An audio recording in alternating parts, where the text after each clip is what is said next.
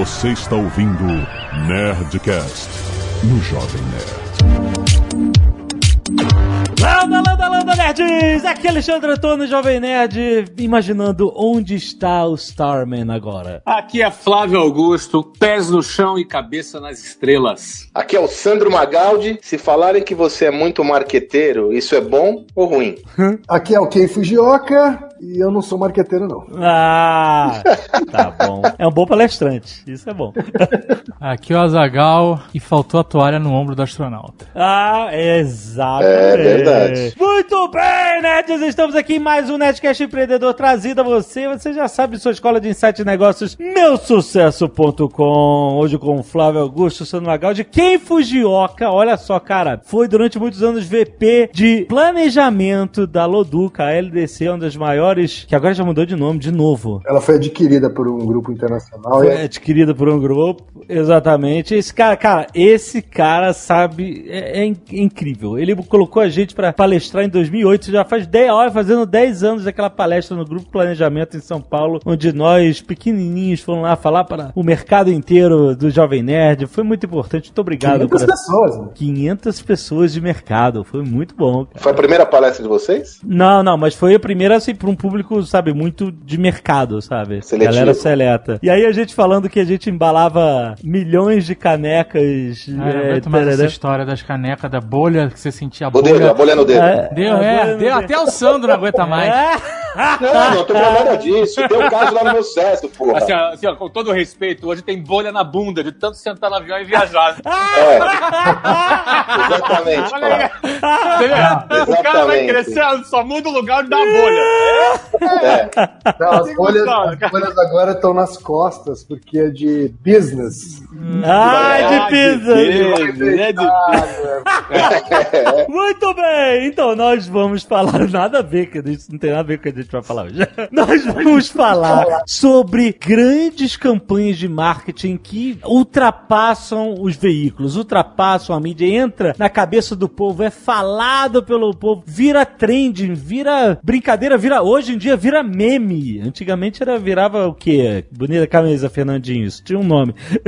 Bordão. Bordão, Bordão. muito bom, cara. Mas olha, o carro de Elon Musk no espaço, o- de- depois do lançamento do Falcon Heavy do SpaceX, o Kim Fujioka numa conversa falou pra gente, olha, essa vai ser a imagem que vai estar no PowerPoint de todo mundo, do mercado inteiro esse ano. Esse carro no espaço, com a Terra no fundo e tal. Então nós vamos falar disso, essa relação que existe entre essas campanhas que transcendem a simples comunicação de marketing e entram no imaginário popular e na cultura popular, e o que que tem a ver com a ideia do empreendedor, a excentricidade, a maluquice, o cara pode ser maior que a marca, o empreendedor daquela marca? Vamos conversar sobre isso, que esse assunto é muito bom.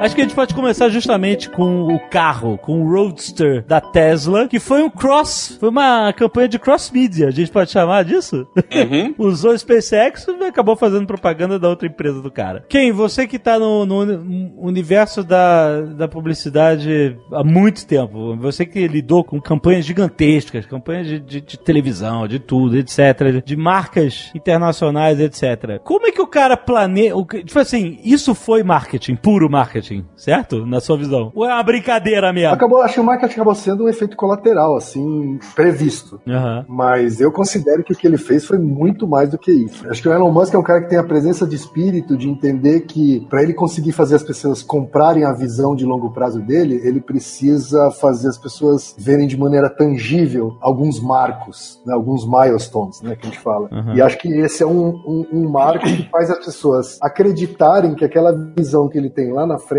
é, tripular uma nave de fato para Marte e tal, é uma coisa é, viável, é uma coisa que ele está fazendo acontecer. Então acho que, eh, na minha opinião, é muito mais do que simplesmente uma ativação de marketing. assim. Aham. É, uma coisa interessante é que eu sempre até escrevi sobre isso aí, gerou uma certa polêmica, né? Na realidade, o, o Musk ele segue os passos de outros empreendedores míticos dessa nova geração, como o Steve Jobs, né, cara? Né? É, de fazer um de um evento muito um lançamento de produto, dar sua identidade, chamar a atenção do mundo todo. Não sei se vocês chegaram a ver, foram mais de 2 milhões de views só no lançamento, só no YouTube, enfim. Não deixa de ser uma estratégia, como quem disse, para tangibilizar o valor de um, de um- projeto, ancorada na visão do empreendedor que ele leva essa visão para o negócio, né? Uhum. O Steve Jobs, ele, ele é famoso por, ou ele foi famoso, né, por transformar eventos em momentos de entrega. E ele tá mostrando um passo em direção a alguma coisa maior. Aham. Colocar o carro dentro de um foguete não é o objetivo final dele. Ah,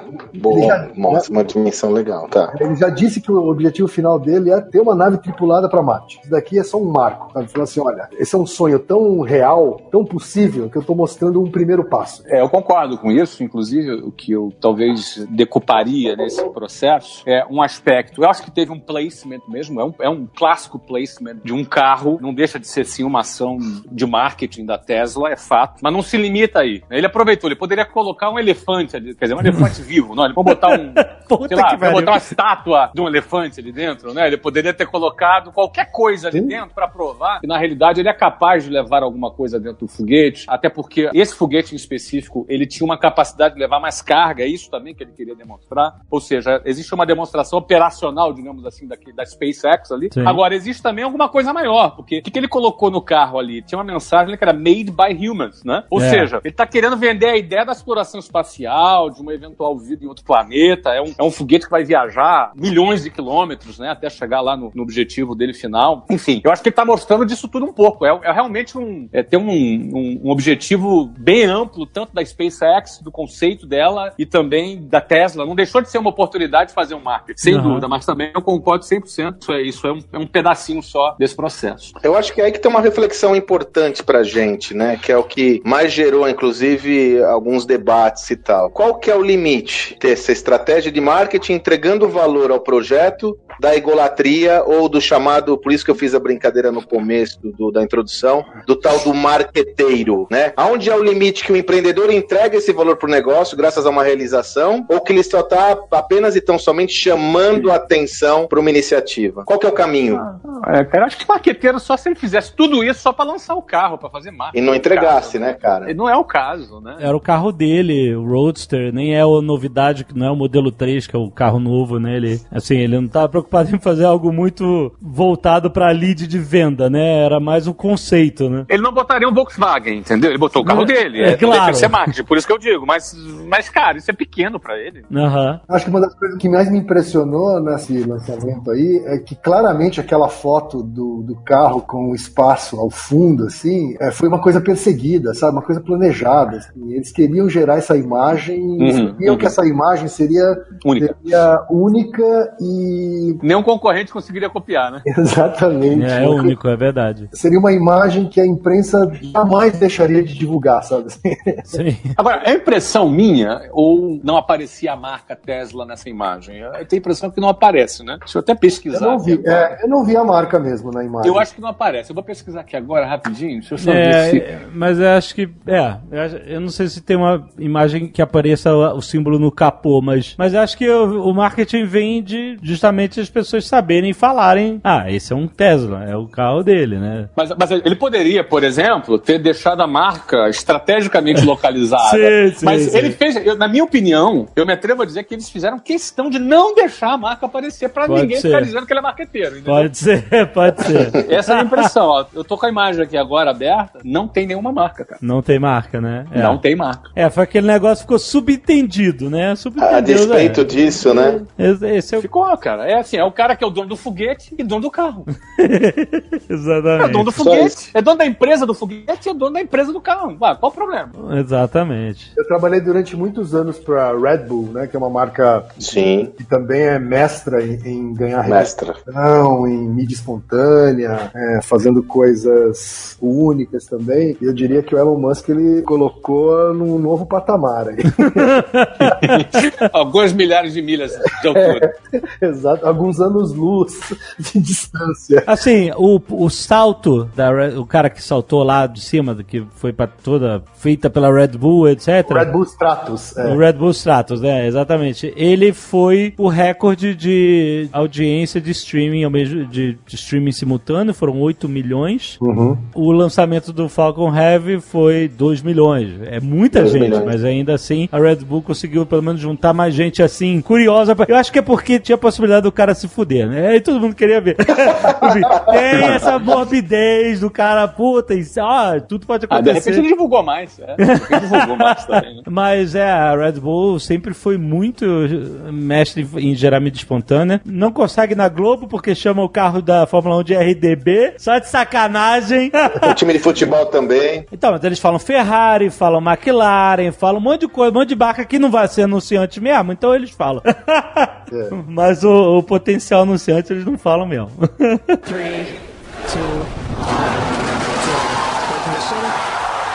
Vocês acharam essa ação de mau gosto, na opinião de não, vocês? não, achei A não ser que tenha um corpo morto na, dentro do.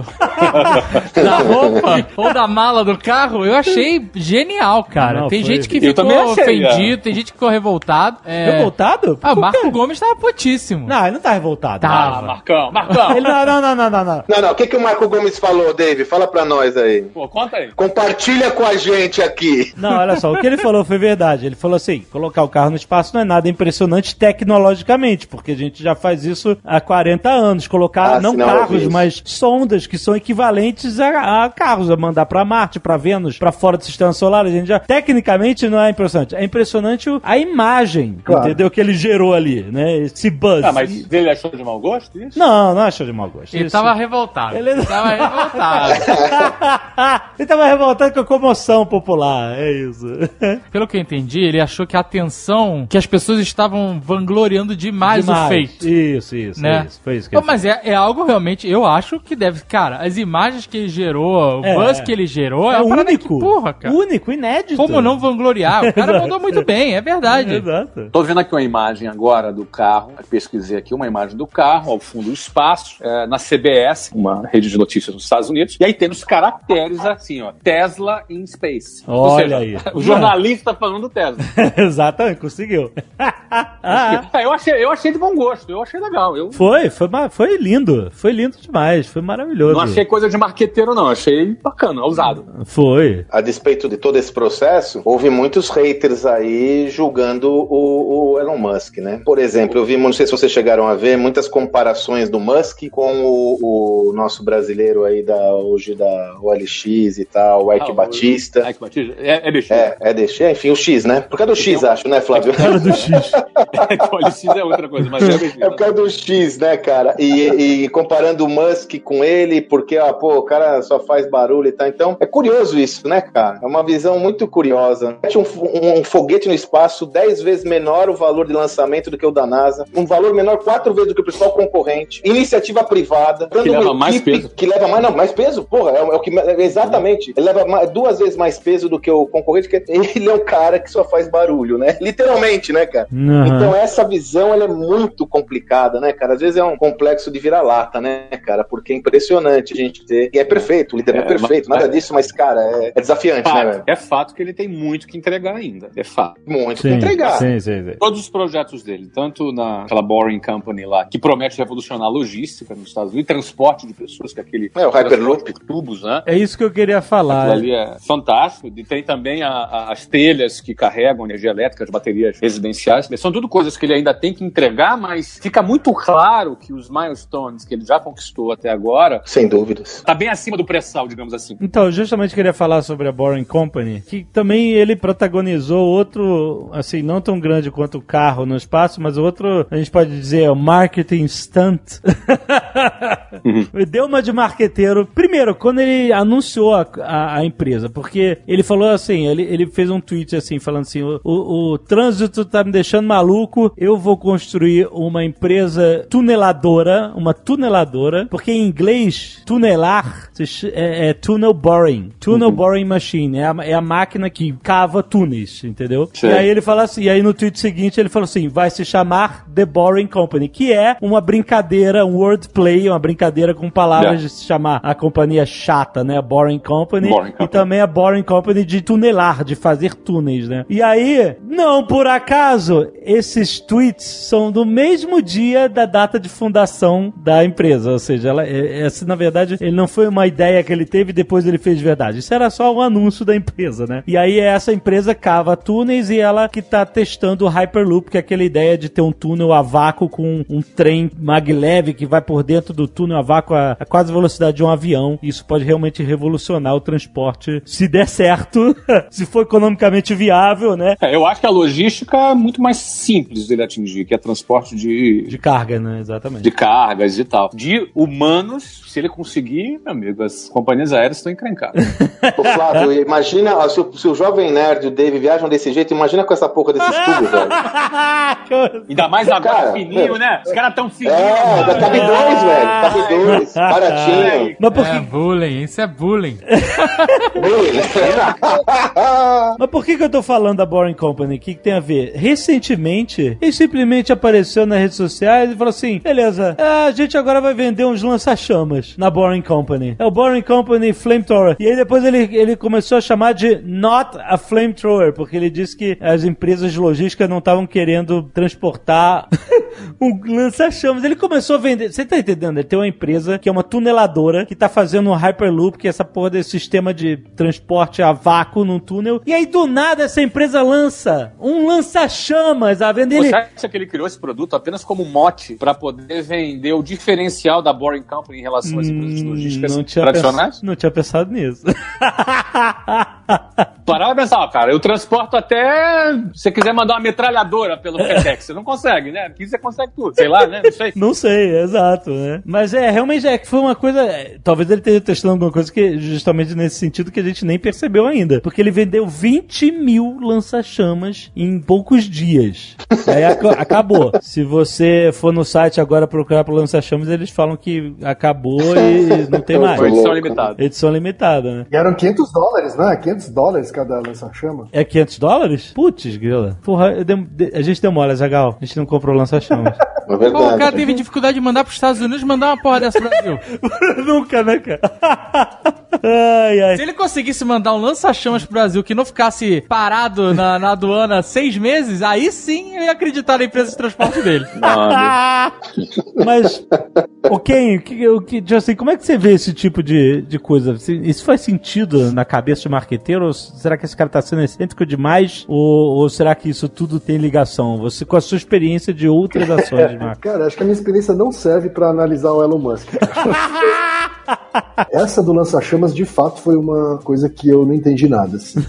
Ninguém, ninguém entendeu nada ainda. Talvez a única explicação que eu consiga dar é de que foi uma ação de PR, uma ação de um instante que é autossustentável, sabe assim? E a venda disso vai pagar essa loucura, é isso? É, exatamente. A venda disso que estivesse pagando o custo de se fabricar essa notícia, assim, sabe? Porque o que ele fez foi fabricar a notícia. Ele vendeu, gerou 10 milhões de dólares. O que é 10 milhões de dólares, né, pra, pra empresa dele? Assim, Eu acho que não é, não é atrás disso que ele tava, né? Aham. Vendeu lá 20 mil lança-chamas a 500 dólares e, e esgotou. Quer dizer, não- eu custo acreditar que a, a intenção dele era gerar 10 milhões de dólares de caixas. So- eu sei. aham.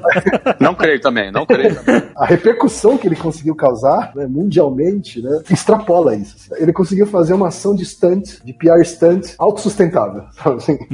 O do carro, só para complementar também, a gente estava falando do. é, comparando com o Red Bull, né? Red Bull teve muito mais audiência em tempo real, né? Audiência streaming, mas ela, ela fez uma campanha para isso, né? Ela fez Ah. uma campanha de mídia paga para gerar essa audiência. Hum. Enquanto que, até onde eu sei, o do Tesla foi também uma audiência construída espontaneamente, né? Por isso eu acho que é um feito. Mesmo comparando com os números do Stratos da Red Bull, acho que é um feito. assim.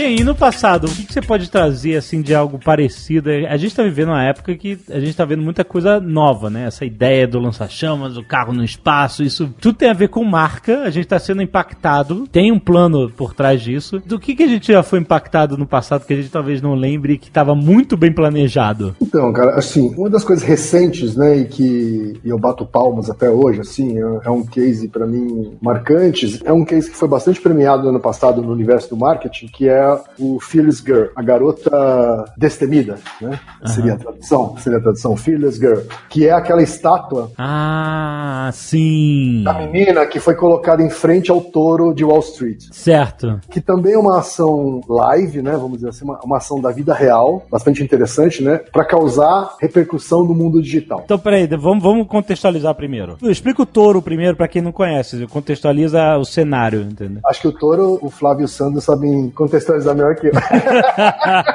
Eu não tenho nada a ver com isso, cara. O touro da Wall Street, aquele que você tem que pegar nas bolas, pra dar O sorte. Touro de Wall Street, assim, eu não vou lembrar exatamente com precisão, mas ele. A força, alguma coisa relacionada à força do mercado. Inclusive, tem três touros desse no mundo. Tem um lá em Wall Street, um no meu condomínio e um outro em Bahamas, um outro Olha condomínio só do mesmo construtor. É. Caraca, cada um tem a bolha que merece. Não, cara, eu tenho, que, eu tenho que falar que eu tenho certeza. O que eu não tenho, eu vou pesquisar aqui agora. Aqui não tem tem aqui, cara, tem. É ba- bacana, é bonito. Fica no campo de golfe, bem bonitão. Caraca, vai se ferrar. Eu queria entender e a, ação aí, o que, que é a menina de bronze. Explica pra nós aí. Não dá atenção pra esses caras, não, que eles. É, eu tava lá na cara, deixa eu falar isso, eu vou falar, Flávio. Eu tava lá numa reunião com o Flávio, vi uma- uma- uns troféus né, lá numa sala lá que ele tava conversando do condomínio. Eu falei, "Ô, Flávio, mas que monte de troféu aqui nesse condomínio, né? Ele falou, não, Sandro, é que aqui acontece o. É que nem o ATP de golfe. Como é que fala, cara? O, o ATP de golfe, o campeonato, um circuito mundial de golfe. PGA, é? Co- É, o PGA acontece dentro do condomínio dele, cara. Por isso tem o touro lá. Caraca. Ó, cara. Tá, Era, os troféus lá do. do... Eu falei, Caraca, meu, deixa Tem. É, tem muitos golfistas que moram aqui, por isso. É é Tá, bem- eu tô bem- vizinho do Tiger Woods, que eu sei que o Tiger Woods mora aí. Sou vizinho, sou vizinho. Tá mas, cara, eu não jogo, eu não jogo golfe, porque golfe é muito chato. A história do Charging Bull, eles chamam de Charging Bull, é que depois do crash de 88, que teve na bolsa, foi fortíssimo, foi uma ação de arte de guerrilha, que eles chamam, né? O, o, o artista gastou lá mais de 300 mil dólares pra fazer uma estátua de, de mais de 3 toneladas e, o cara baixou no caminhão e meteu ali na, em Bowling Green, né?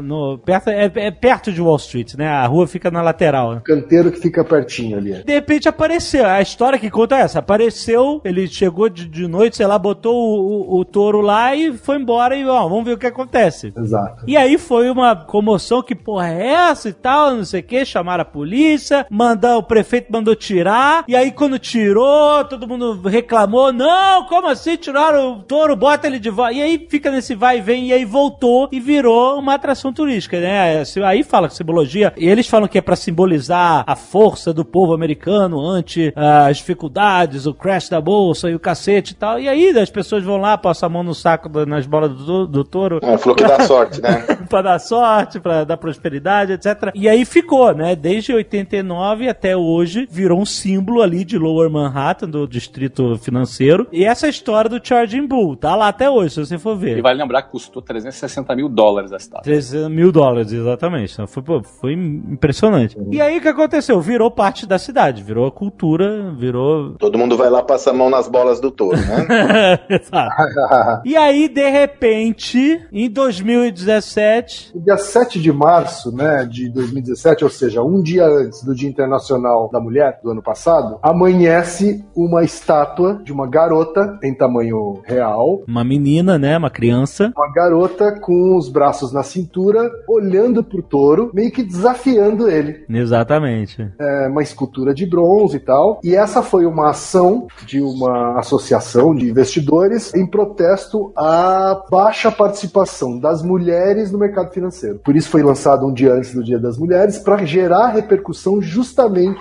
no Dia Internacional da Mulher. Então assim, foi um PR stunt planejado, planejado para acontecer naquele dia, Mas planejado com, com agência de publicidade, a Macan, etc.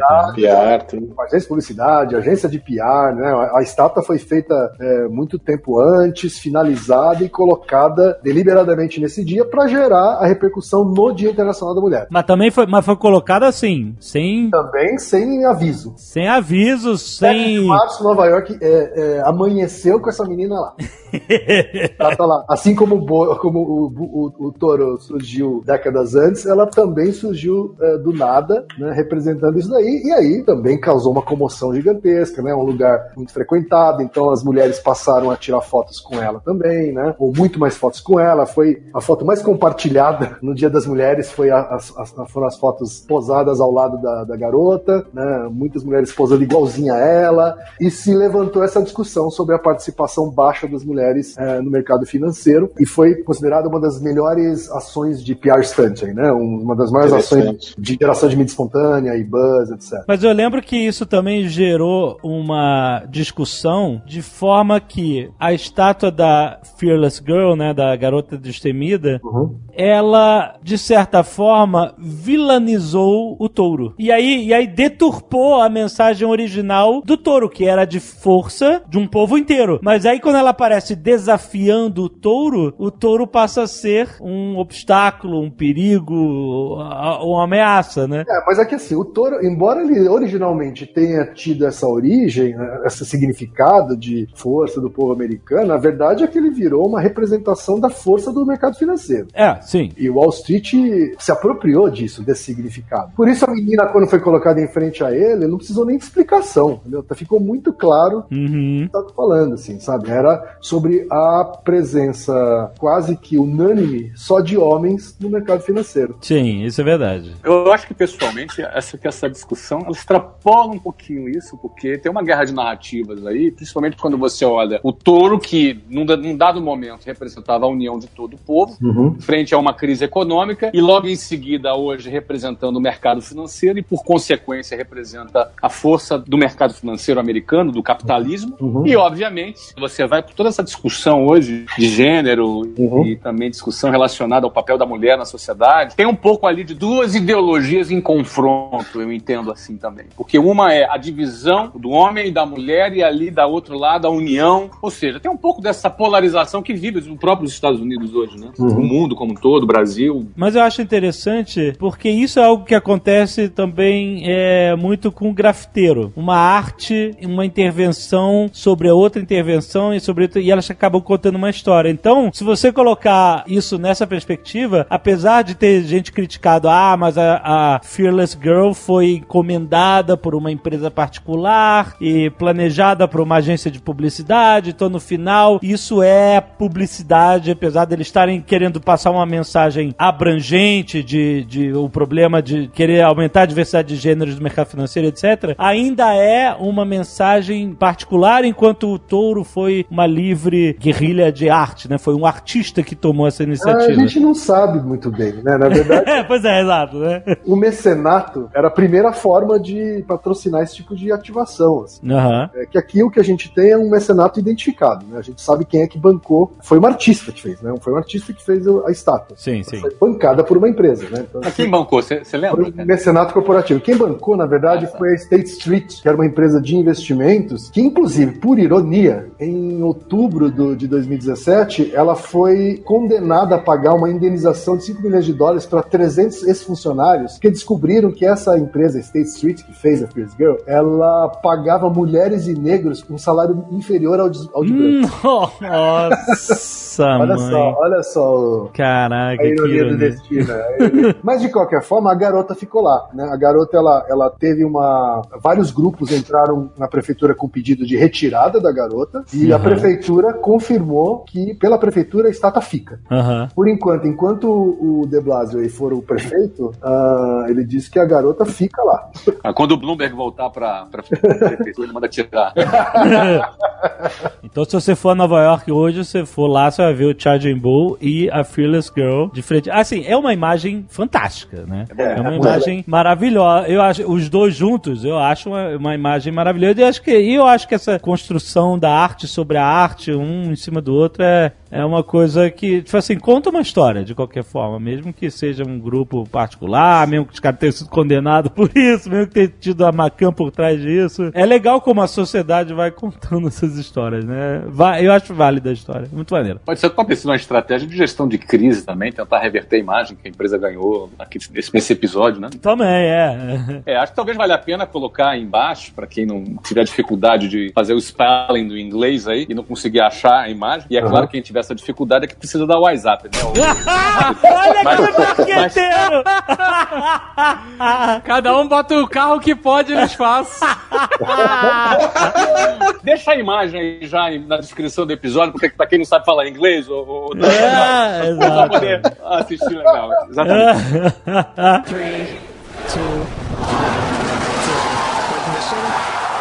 Ah, uma coisa que eu acho que a gente podia explorar é justamente esse tema, já que a gente tem essa temática do empreendedorismo, existem uma, uma série de narrativas onde o empreendedor, ele, em prol de ações de PR, sejam elas pagas ou não, ele utiliza a sua própria imagem para fortalecer o negócio. Por exemplo, um dos casos que é fugindo até desse do, do mundo digital ou dessa nova economia do mundo da transformação digital, um dos casos que eu, quando nós nos aprofundamos lá no meu sucesso, trabalhamos bastante essa temática, é o Alexandre Costa da Cacau Show. E tem uma temática interessante, porque você sabe que o único chocolatier do mundo que é empreendedor é o Alexandre Costa. Ele se amarrou tanto nessa perspectiva, ele se focou tanto, se orientou tanto nessa perspectiva de troca com o produto, que ele foi estudar em profundidade essa arte e depois disso ele acabou se transformando em fonte obrigatória de vários programas. É evidente que alguns deles remunerados, não todos são remunerados, mas existem programas onde o Alexandre, a Cacau Show é patrocinadora e como tal o Alexandre entra como crítico e tal. Isso nós exploramos muito, né? Como esse empreendedor com esse conhecimento, ele reputa, delega, transfere valor para a identidade de marca. E isso é um elemento que me chama muito a atenção, porque não necessariamente isso pode estar presente em negócios de grande porte. Até porque quando o negócio de pequeno porte começa, a identidade do empreendedor, ela é muito forte se esse empreendedor tem uma postura mais ativa, né? Então, esse eu creio que é um ponto importante para a gente explorar, dialogar, conversar aqui nesse nosso projeto. Quando o empreendedor constrói valor com a sua imagem para o negócio e quando acontece o oposto, quando ele destrói valor, que é uma dimensão, essa dimensão do empreendedor versus o negócio, é uma dimensão que a gente explora pouco como proposição de valor de marca, né? Nem todos os empreendedores eles têm, eles são bons porta-vozes, né? Nem Não há todos. dúvidas. Mas quando eu identifico, por exemplo, meu trabalho como consultor, quando eu identifico que o empreendedor ou o executivo-chave número um, ele é um bom porta-voz, eu sem dúvida considero utilizá-lo como parte do arsenal. Muitas vezes a participação de uma pessoa física, né, de um ser humano, falando na primeira pessoa, com Ah, a vontade, é uma coisa que não tem como mensurar, sabe, o valor disso. assim. Humaniza, né, Kim? Sem dúvidas, sem dúvida. E acaba sendo muito mais barato e verdadeiro do que a contratação de um- uma celebridade para cumprir esse papel. É, e eu creio que esse é o ponto, né? Ele se legitima quando é verdadeiro, né? Quando ele não é verdadeiro é eu- que ele começa a não se legitimar, né? Concordo 100%. O o que eu acrescentaria seria o seguinte: eu penso que pessoas não se engajam com instituições, elas se engajam com Boa. pessoas. Pessoas se engajam com pessoas, não com instituições. Então, assim, você vai ver, quando tem a figura do empreendedor, a gente tem alguns exemplos na história recente.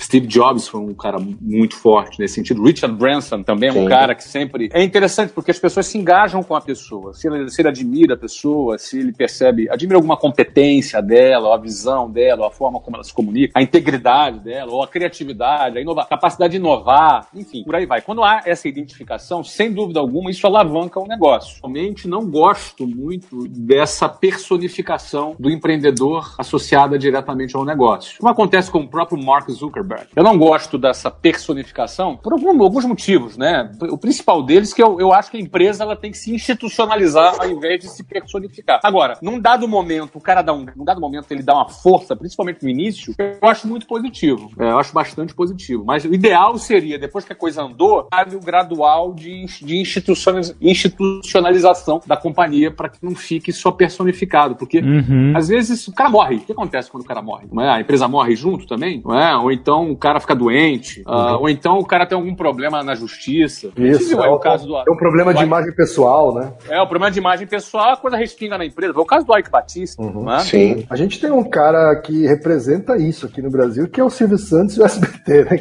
Silvio Santos.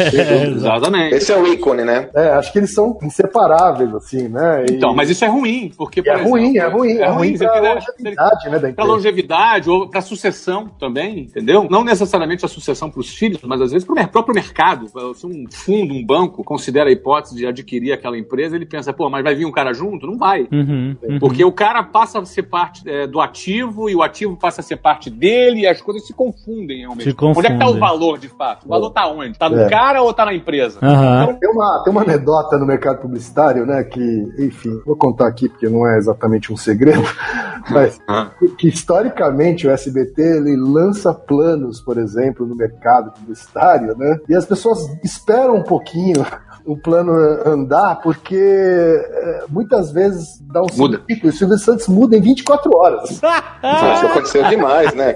Quantas vezes mudou o jornalismo do SBT e quem patrocinava ficou com o Pires na mão, cara? Exatamente. Porque ele quis mudar. Por outro lado, é aquela história. Quando ele entra, a audiência sobe, quando ele sai, É. a audiência cai. Você vê que Essa uma coisa tá muito presa. E, e ele já tá velhinho, já, já tá com mais idade. O negócio ainda depende bastante dele. Então, assim, eu acho bom, vamos dar um exemplo, o, o Elon Musk, por exemplo. É, o caso dele, pô, ele é um cara, ele é um cara que tá idealizando. Ele não tá botando dinheiro só no negócio. Ele não é só um investidor que põe o dinheiro dele, que capta dinheiro do mercado, porque o mercado põe dinheiro porque confia nele. Sim. Os investidores põem dinheiro porque confiam Sim. na reputação de empreendedor que ele tem. Mas ele bota a mão na massa para entregar. Sim. Ele tá botando em jogo a reputação dele, eu acredito que ele vai entregar. Mas a partir de um determinado momento, seria bom que ele desassociasse a imagem dele daquilo. Isso seria o ideal. Eu penso que esse é o ideal. Aham. Sim. E acho que Então, também agora- o papel do executivo ou do empreendedor ele seja bem específico e muito claro, né? Assim, é, você pode até colocar um cara na linha de frente como porta-voz de alguma forma, mas não necessariamente para o seu consumidor final, por exemplo. Ele é um porta-voz para um stakeholder específico. Pode né? ser para um investidor.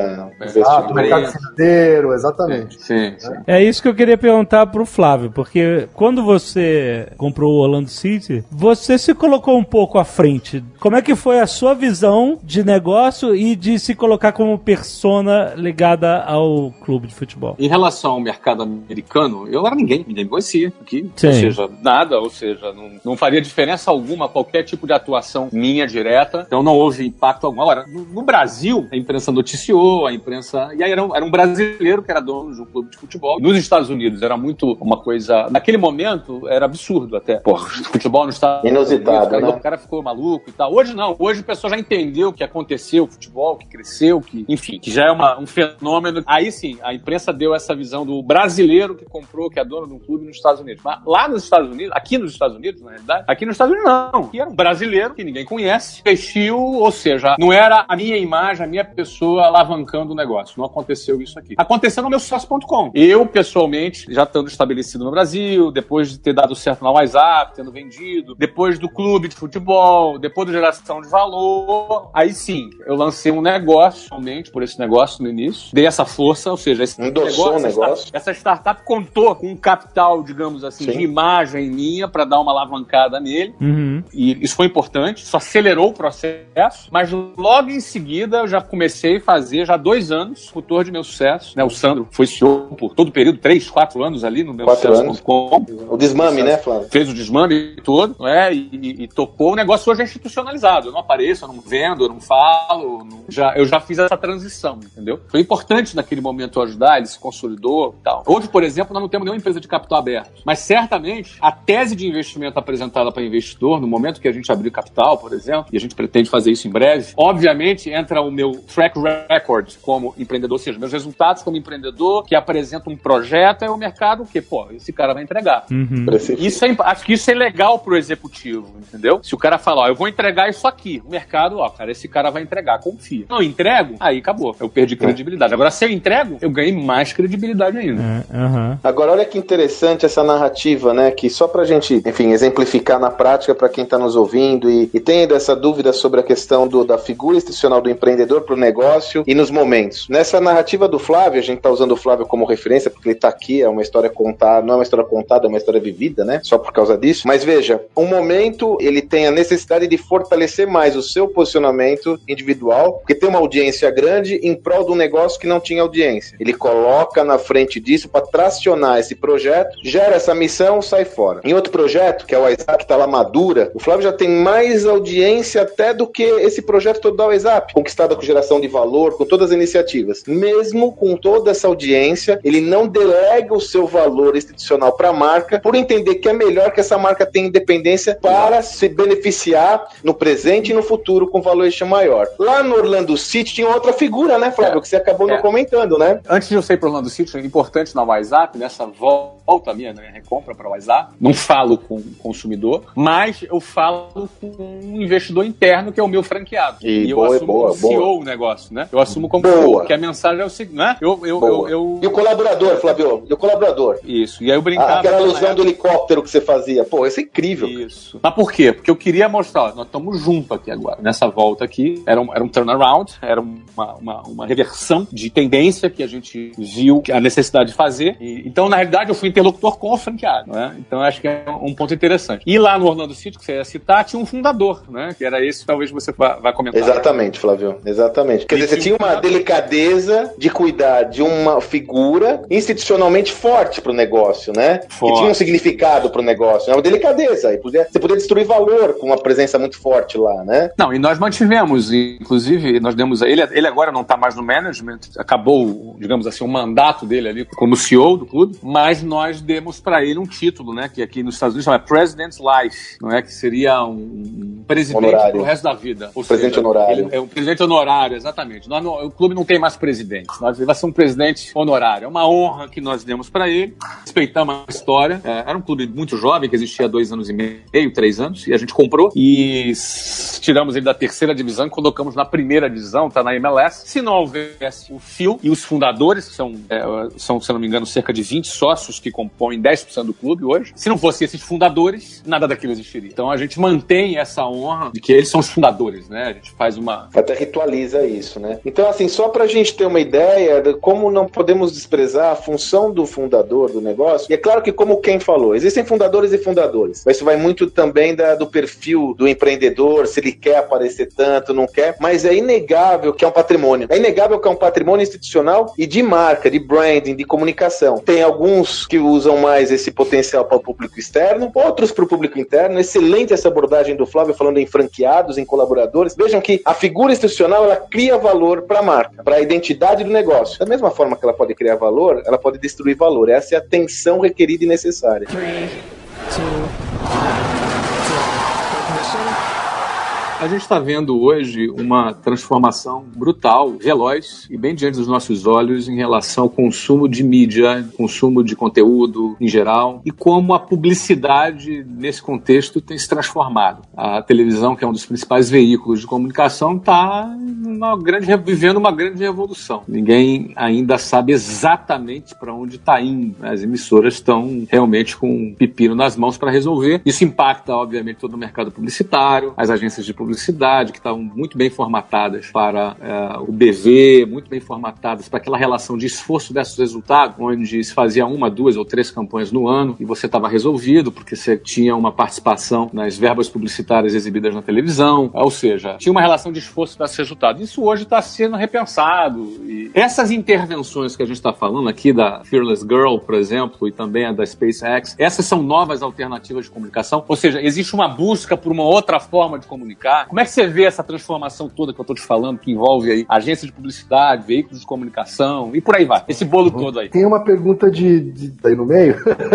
Essa eu não sei responder, mas a específica que você fala sobre, a gente comentou sobre repercussão, gerar conversa entre as pessoas, sem dúvida é a contemporânea, assim, né? É uma transformação, faz parte dessa transformação contemporânea do mundo da comunicação, assim. A comunicação, ela era de uma via única, né? As pessoas ficavam passivas em frente à TV e recebendo a mensagem, né? E hoje, o que a gente tem é um contexto diferente. As pessoas querem conversar, querem participar dessas conversas. Então, as marcas que conseguem gerar conversas em torno de si, elas têm a possibilidade de ganhar espaço dentro das conversas. Né? Então, esses instantes que a gente está falando, essas ações de ativação, é, de gerar repercussão, sem dúvida são uma forma bastante contemporânea de se fazer comunicação e ganhar espaço de uma outra forma. Não necessariamente com a mídia paga, a mídia paga ganha- passa a ter um outro papel. é, Então, o que antes era principal, né, que a mídia paga na televisão, em algumas campanhas ela é uma mídia de suporte. As próprias campanhas da Red Bull, a mídia paga, ela tem um papel de suporte para aumentar a repercussão de uma coisa que foi feita para gerar mídia espontânea. Aham. E essa é, sem dúvida, uma, uma forma bastante contemporânea de se encarar a comunicação. Marcas que conseguem gerar conversas ou estar dentro da conversa das pessoas, elas estão mais próximas do que a gente acredita que vai ser a comunicação do futuro. Eu tenho uma opinião, assim, que a TV ela vai ter talvez algumas ela vai ser ainda crucial para alguns tipos de categoria, sabe? Por exemplo, bens de consumo de valor unitário baixo, a TV provavelmente durante algum tempo ainda vai ter um custo unitário de alcance atrativo, competitivo. Agora, para recompra, por exemplo, a TV já não vai ser a, a, a melhor opção, né? Para serviços que se requer relacionamento, também provavelmente ele já não vai ter mais tanto o mesmo peso. Né? Eu acho que ele, ele vai ter um papel crucial para algumas categorias em específico. Eu atuei em publicidade, por exemplo, numa época em que carro é, se lançava na televisão e você fazia varejo de carro na televisão. Hoje você mal vê isso. Hoje o ciclo de compra de carro mudou completamente. Muitos carros são lançados primeiro no mundo digital e na TV de uma maneira complementar. E o varejo de carro ele é feito principalmente no mundo digital, porque é onde está acontecendo a pesquisa das pessoas. Hum. É uma transformação que aconteceu em menos de uma década. Em menos Muito de uma rápido. década,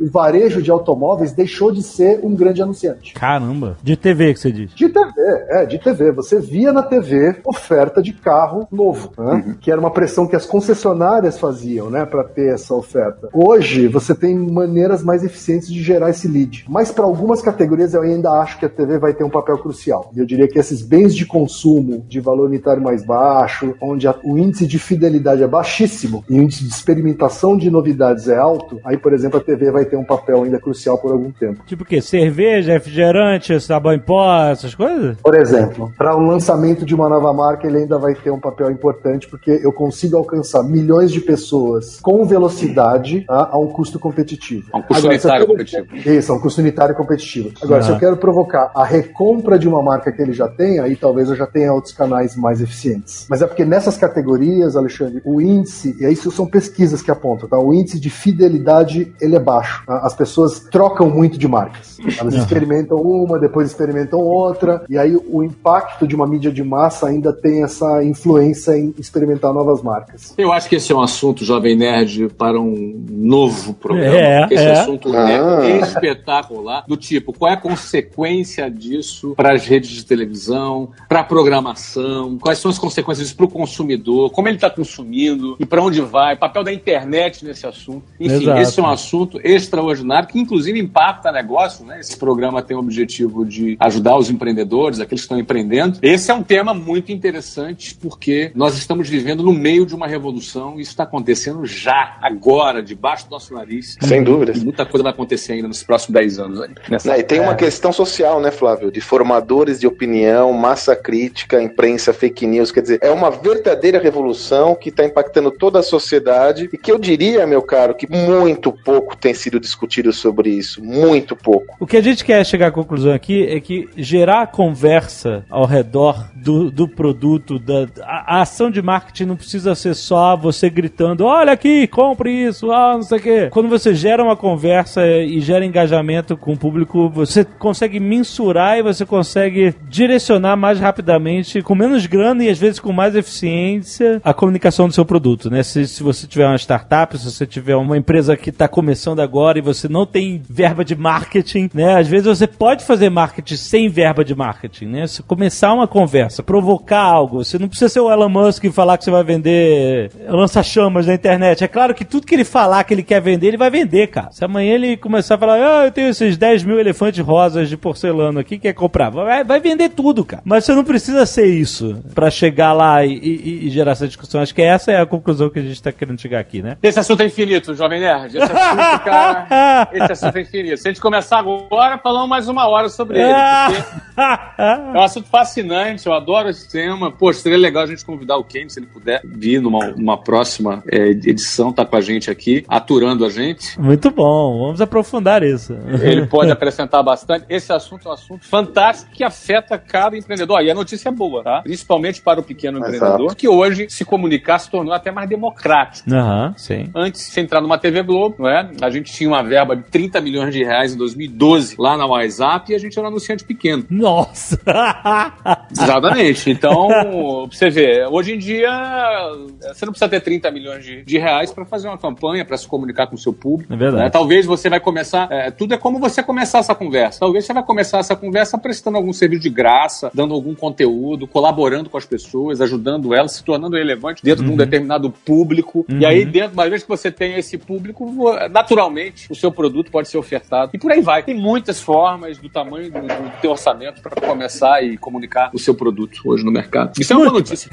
Muito bem. O único unicórnio brasileiro, ele foi um, um anunciante pequeníssimo de televisão, por exemplo. Sim, 99 táxis. E as principais marcas contemporâneas, né, quem? Sim. Não fizeram mídia massiva, né, cara? É. Amazon, Facebook, é, Apple. A Apple fez um pouco lá no Super Bowl lá atrás, mas nunca foi vocacionada pra isso, né? É, não faz muito, não faz muito. Nunca teve esse papel importante pra ele. Nunca. Foi secundário, de suporte. Perfeito. Quero mais. Quem? Volta.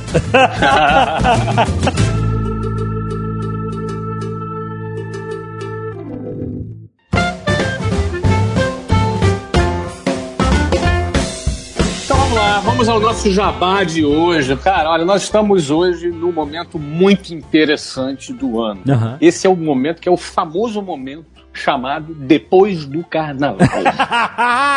Exato, né?